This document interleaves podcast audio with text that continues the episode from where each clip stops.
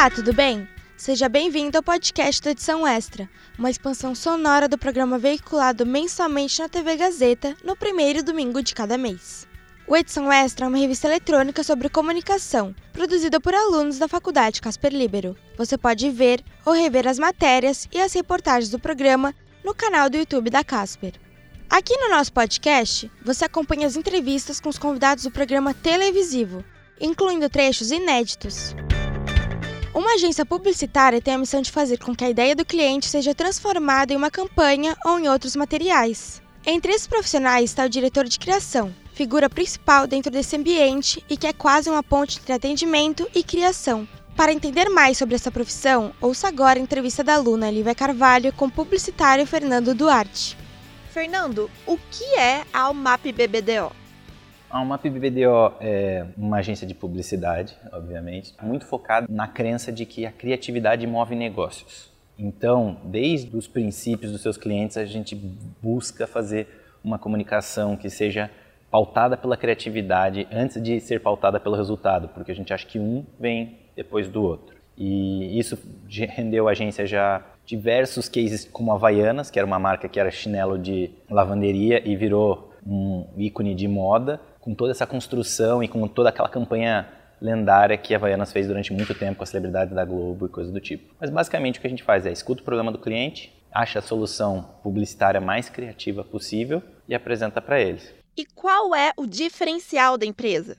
Poucas agências no mercado se preocupam tanto com o dia a dia quanto a Almap. Justamente por ter clientes muito, muito grandes que têm muita aparição de mídia, né, como Volkswagen, Boticário, Diageo e afins. Bom, acho que a Almap ela sempre, sempre se pautou pela criatividade, sempre. A coisa mais importante dentro da agência, porque, como eu disse, acredita que a criatividade move negócio. Né? Então, antes da gente se preocupar em resultados em curto prazo ou coisa do tipo, a gente busca ter uma construção de marca criativa para cada um dos nossos clientes, para trazer resultado para eles no futuro com todo o conjunto da obra.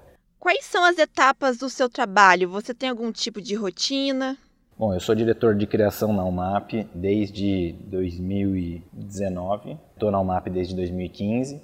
Minha função já foi, continua sendo muito parecida com o que eu entrei fazendo aqui, que é ser redator, que é basicamente achar soluções e ideias que encaixem nos briefings passados pelos clientes e que tenham um output criativo, que tenham uma entrega criativa. Só que agora, né, desde que eu assumi essa função, eu sou muito mais responsável por ajudar as duplas de criação a trazerem essas ideias e botar essas ideias na rua, né, na vida. Como arredondar todas as ideias de um jeito que fique interessante e relevante para o consumidor, relevante para o cliente. Então, eu brinco até que antes eu, eu criava irresponsavelmente, porque tinha um diretor de criação que ia me pautar, ia me dizer, etc e tal. Agora eu tenho que ser a responsabilidade, mas sempre ainda com aquela irreverência e coisa do tipo que a irresponsabilidade traz. Quais são as etapas do seu trabalho? Você tem algum tipo de rotina? Que horas que você chega? Eu começo mais ou menos entre 9 e 9 e meia. Geralmente tem duas coisas, basicamente, duas esferas do trabalho. Uma que é a mais relacionada ao cliente, outra que é mais relacionada à equipe da agência. Então, por exemplo, e elas são bem vai e volta, por assim dizer. Então, eu pego um briefing com o cliente, eu passo esse briefing para uma dupla de criação.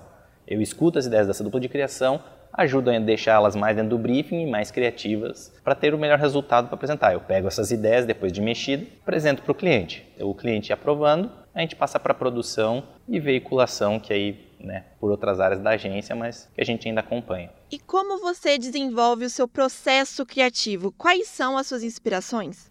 Olha, todo mundo sempre fala que publicidade tem que ter muita referência. E quando você entra na faculdade, as pessoas te falam: não, você tem que assistir cinema ucraniano, você tem que é, entender o que os, é, a literatura russa traz. Para mim, publicidade é muito mais do que achar essas referências é, um pouco mais alternativas, por assim dizer. Mas sim tudo aquilo que a gente viveu e, e na, durante toda a nossa vida. Então eu trago muita coisa da minha infância, muita coisa do período que eu passava assistindo TV e, consequentemente, publicidade. Assim como eu trago muita coisa das coisas que eu pratico hoje em dia, então, pô, eu tenho um hobby que é jogar RPG, eu pratico atividade física e assim por diante, eu consigo trazer coisas desse universo para cá. Gosto de esporte, então estou acompanhando esporte sempre. Gosto de economia, estou acompanhando economia, e você vai trazendo esses conceitos. Às vezes você traz uma coisa de uma aula de sociologia da sétima série para a mesa. Às vezes você traz uma besteira que você, que você viu em algum desenho animado. E às vezes você traz também, obviamente, tem que ser alimentar de publicidade, às vezes você traz uma referência de uma publicidade ou brasileira ou não que você acha que pode ajudar. Mas é óbvio que tudo isso que a gente traz, a gente tenta fazer de um, um jeito novo. A gente não nunca né, ah, tem a referência, a gente faz igual, copia, só não faz igual. Isso jamais. É, mas um exemplo de como a gente usa todas as referências aqui, né, de diversas coisas. Nos últimos lançamentos de Doritos, que era Doritos Dinamitas, a nossa campanha inteira se baseou na Acme. E o que é a Acme, para quem não sabe? É a empresa fictícia que produzia bigorna, dinamite, explosivo e tudo que o Coyote usava para capturar o Papaléguas. Então a gente fez uma collab de Doritos com a Acme para lançar o Doritos Dinamitas, já que ninguém entende mais de explosão do que a maior empresa fictícia do mundo. Quais os principais desafios para ter uma ideia aprovada pelo cliente? Muitas vezes a gente tem que dividir entre o que o cliente efetivamente quer e o que o cliente precisa. Geralmente, alguns clientes têm muita certeza do que eles precisam e você pode tentar ir um pouquinho mais para cá, um pouquinho mais para lá, mas às vezes já existe esse, esse mindset. Mas muitas vezes você percebe problemas é, ou oportunidades, não necessariamente que o cliente está pensando. Então, por exemplo, uma outra campanha que eu tenho muito orgulho é uma campanha que a gente chama de Neymar Marketing sem Neymar, que é basicamente a gente propôs para Gol e eles toparam, muito obrigado Gol, contratar o Neymar, pagar a fortuna que ele ganha e não usar ele em comercial nenhum e usar só sósias e outras é, pessoas que poderiam substituir ele para que ele use o tempo do nosso comercial para treinar. Porque ele estava fazendo comercial para todas as marcas, então que hora que ele treina para a Copa? Né? E essa era uma campanha que não estava na vista do cliente. Eles era ano de Copa, a Gol é patrocinadora da seleção e eles não planejavam fazer nada para a Copa. Eles planejavam falar caminhos mais institucionais e de viagem, etc e tal. A gente decidiu levar apostando nesse lado, a resposta foi ótima e até hoje foi uma das maiores campanhas em termos de resultado de top of mind e assim para o cliente. Como a publicidade brasileira é vista pelo mundo? A publicidade brasileira é considerada uma das melhores do mundo há muito tempo.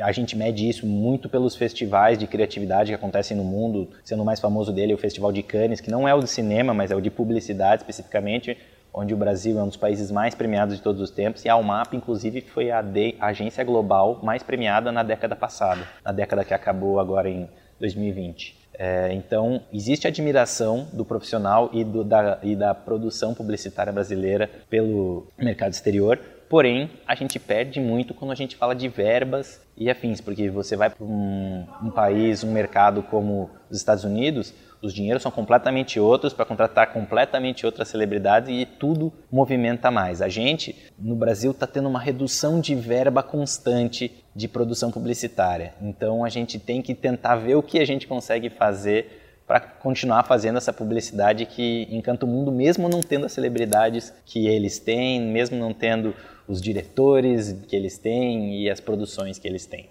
E como você vislumbra o mercado publicitário brasileiro nos próximos anos para o profissional que deseja trabalhar como diretor de criação? Eu acho que o, os próximos anos, a gente, em primeiro lugar, a gente está tendo um, um, certo êxodo da publicidade mais tradicional, né? Então, ao, quando eu entrei aqui, o job que eu mais fazia, né, o, os briefings que eu mais pegava eram filmes para televisão, especificamente, né? O famoso 30 segundos ali, o comercial.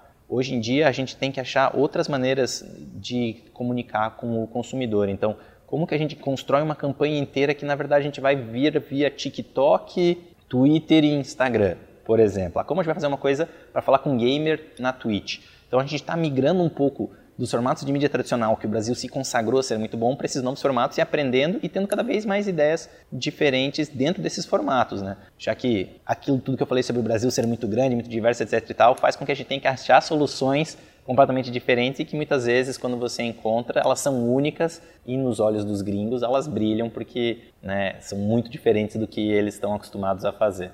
Que dicas você daria para um publicitário que quer se tornar um diretor de criação? Eu, inclusive, quase é, não fiz publicidade. Eu estava entre letras, publicidade e jornalismo, mas querendo ser publicitário, porque eu já sabia que não existe essa necessidade. Eu só queria aprender a escrever melhor, quando eu tinha meus 17 anos, para eu poder traduzir isso em peças engraçadas que eu achava de publicidade na época, que era o que eu imaginava ser o mais divertido. Mas conheço médico que nunca fez publicidade e é publicitário dos mais famosos do Brasil. Conheço gente que vai para o design, gente que vai para psicologia. Então, o primeiro passo para trabalhar com publicidade não é necessariamente fazer publicidade, mas ter contato com publicidade e gostar de publicidade, estudar publicidade. Então, você pode fazer uma outra faculdade, mas no seu tempo livre você gosta de assistir um ou outro comercial que você lembra, alguma coisa do tipo, né? Você vai atrás de referências internacionais ou comerciais antigos que você goste para você ver, para você entender, porque você vai pegando essa paixão pela publicidade ao ver publicidade e ao fazer publicidade. E Fernando, como que você trabalha nos dias que você não está inspirado? Eu acho que, em primeiro lugar, assim, eu acredito muito que criatividade é um músculo. Quanto mais você exercita ele, mais você vai ter ele pronto ali para ser utilizado. É óbvio que tem dias e dias, o dia que você não dormiu tão bem, o dia que você não está tão inspirado, etc e tal mas é nisso que brilha muito o trabalho de dupla. Né? Eu sou um grande defensor de, né, de que as duplas sejam unidades, que as duplas sejam quase inseparáveis, porque um depende do outro para chegar nos melhores resultados. E isso compensa o dia que um esteja bom e o outro esteja ruim, o dia que o outro esteja ruim e um esteja bom, que os dois estejam bons, e nas raras ocasiões que os dois estejam ruins. Pelo menos são dois ruins somando forças para tentar fazer alguma coisa melhor. É, mas eu acho que tem isso de exercitar, de fazer, e com publicidade, você queira ou não queira, você tem que tentar fugir das fórmulas, mas você conhece todas elas e elas vão te ajudar a chegar em coisas diferentes. Então existe uma parte técnica que a gente consegue fazer mesmo sem inspiração, mas nada supera uma ideia daquelas que você tem, geralmente tomando banho, assim, e fala, meu Deus, e se eu fizesse tal coisa? Fácil entender o porquê o diretor de criação é uma figura central na rotina das agências. Sua capacidade de conectar as ideias do cliente com os esforços dos criativos é o grande trunfo, mas que é apenas a parte final de um trabalho repleto de desafios e exigências. Fique ligado nos próximos episódios do podcast da Edição Extra, disponível nas principais plataformas de áudio. O Edição Extra é um projeto transmídia produzido por estudantes da Faculdade Casper Libero, com supervisão pedagógica do professor Renato Tavares supervisão operacional de Roberto Vilela e suporte operacional de profissionais dos estúdios da Rádio Gazeta Online e da produtora experimental de visual.